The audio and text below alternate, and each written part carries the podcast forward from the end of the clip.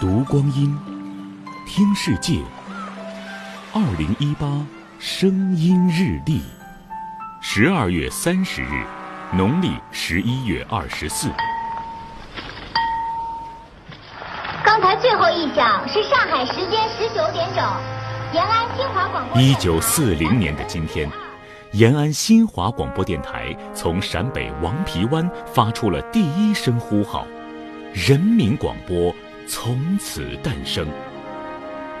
在央视纪录片《东方主战场》里，重现了这历史性的一幕：一台共产国际援助的广播发射机，一部旧车头改装的发电机，两孔石窑洞，这是人民广播最初的全部家当。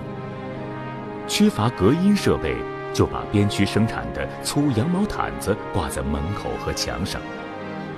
就是这样的蹒跚起步，延安新华广播电台在解放区和国统区沦陷区之间架起了一座空中桥梁。中华人民共和国的国旗，现在正由马一九四九年十月一号，后来改名的北京新华广播电台对中华人民共和国开国大典进行了实况转播。